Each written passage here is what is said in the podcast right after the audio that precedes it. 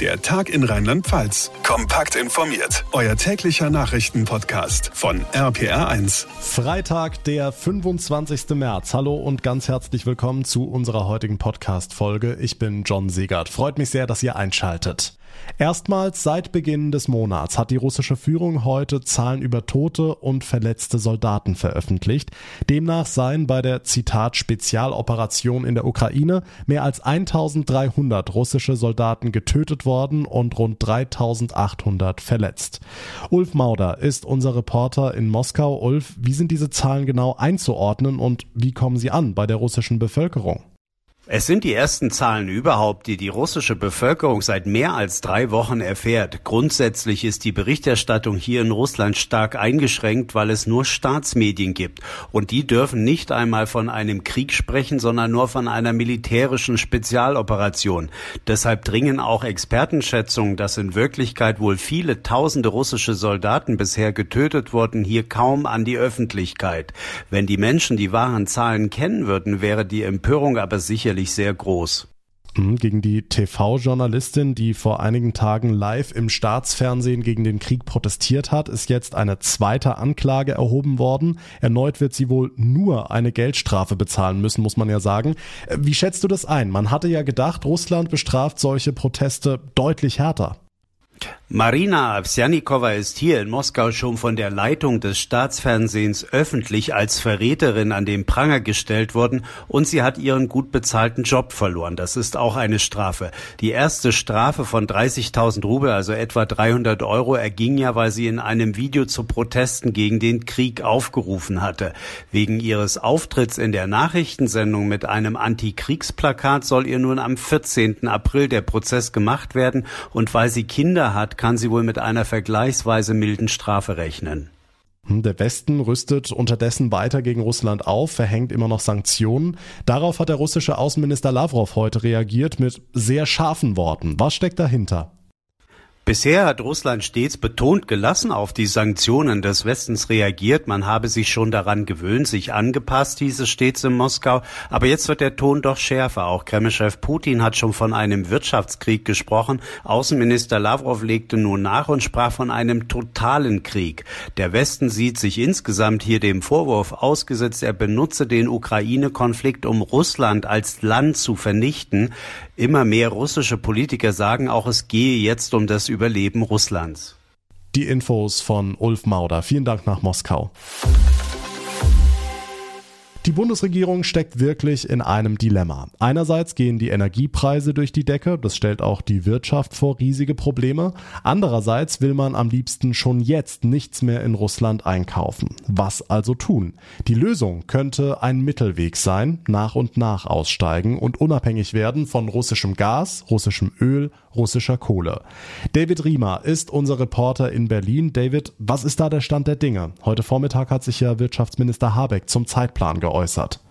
Also spätestens zum Herbst hin wird Deutschland wohl komplett auf russische Kohle verzichten können. Beim Öl erwartet er eine Halbierung der russischen Importe vermutlich im Sommer. Was Gaslieferungen aus Russland angeht, da wird es länger dauern. Bisher ist man ja immer so von fünf bis sieben Jahren ausgegangen, bis man da komplett auf russische Importe verzichten kann. Habeck geht jetzt aber von einem anderen Zeitpunkt aus. Dass wir schon im Sommer 24 bis auf wenige Anteile uns unabhängig von russischem Gas gemacht haben können. Habeck und sein Ministerium Ministerium sind schon seit ein paar Wochen auf der Suche nach alternativen Lieferanten. Dazu war er unter anderem ja auch letzte Woche in Katar. Okay, lass uns noch mal klären, warum dauert es beim Gas deutlich länger als bei Öl und Kohle? Weil sich Deutschland beim Gas in den letzten Jahren am stärksten von Russland abhängig gemacht hat. Über 50 Prozent unseres Bedarfs kommt durch Leitungen von Russland nach Deutschland. Mal eben eine Pipeline beispielsweise aus Katar kann man nicht bauen, weil die Entfernung einfach viel zu groß ist. Deshalb soll schon bald viel mehr Flüssiggas per Schiff nach Deutschland kommen. Das muss dann zwischengelagert werden in speziellen Anlagen, die sich LNGs nennen. Danach muss es auch erst noch von Flüssiggas in normales Gas umgewandelt werden. Ja, und die meiste Technik dazu muss erst noch gebaut werden. Wie inzwischen ja auch bekannt ist, wollen die USA in diesem Jahr zusammen mit internationalen Partnern große Mengen Flüssiggas zusätzlich in die EU, also auch nach Deutschland liefern, um halt russische Gasimporte zu ersetzen. Hm, jetzt liegt die Entscheidung aber nicht nur bei uns. Es könnte auch sein, dass Putin uns den Hahn zudreht, unter anderem weil es Streit gibt, in welcher Währung bezahlt werden soll. Also Putin ist, wie wir inzwischen alle wissen, nicht mehr zu durchschauen. Das könnte jederzeit passieren. Deutschland jedenfalls, das hat Kanzler Schröder gestern beim Gipfelmarathon in Brüssel gesagt, will weiterhin russische Energieimporte in Dollar oder Euro zahlen. So steht es ja auch in den Verträgen. Wie der unberechenbare russische Präsident Putin darauf reagiert, weiß vermutlich nur er selbst. Wir müssen uns aber darauf einstellen, dass er die Energielieferungen dann tatsächlich einstellt. Was ihn daran hindern könnte, sind die enormen Geldsummen, die er täglich für die Lieferungen kassiert. Indirekt wird damit natürlich auch der Krieg gegen die Ukraine finanziert. Deshalb wollen ja auch so gut wie alle so schnell wie möglich keine russischen Gas, Öl und Kohleimporte mehr haben. Es bleibt kompliziert, so viel ist sicher. Vielen Dank, David Riemer. Vor lauter schlimmer Nachrichten aus Osteuropa sollten wir Corona nicht ganz aus den Augen verlieren. Das ist die Botschaft, die Gesundheitsminister Karl Lauterbach heute Vormittag mitgebracht hat zur sogenannten Corona-Sprechstunde. Das RKI meldet inzwischen täglich um die 300.000 neue Infektionen. Ina Heidemann aus unserer Nachrichtenredaktion. Viele sind ja inzwischen der Meinung, wir bekommen es jetzt eh alle. Also was soll ich mich verrückt machen? Da ist ja was dran, ne? Die Wahrscheinlichkeit, sich mit Corona anzustecken, die ist derzeit so hoch wie noch nie. Man könne der Infektion eigentlich kaum noch ausweichen, sagte Gesundheitsminister Lauterbach. Wer nicht geimpft ist, sollte das jetzt noch tun, auch wenn der Sommer ansteht. Es macht gar keinen Sinn, dass man zwei Jahre jetzt durchgekommen ist und sich in den letzten Wochen dann so schwer infiziert, dass man dann tot ist oder sogar einen schweren Leidensweg hat und dann noch verschippt. Vor allem war die Sprechstunde also ein Impfappell. Zum einen einen an die ungeimpften, zum anderen aber auch an Risikopatienten, die sich den vierten Peaks abholen sollten. Hm, apropos Impfen, wie ist eigentlich der Stand beim Thema Impfpflicht? Auch das ist ja ein bisschen aus den Nachrichten verschwunden.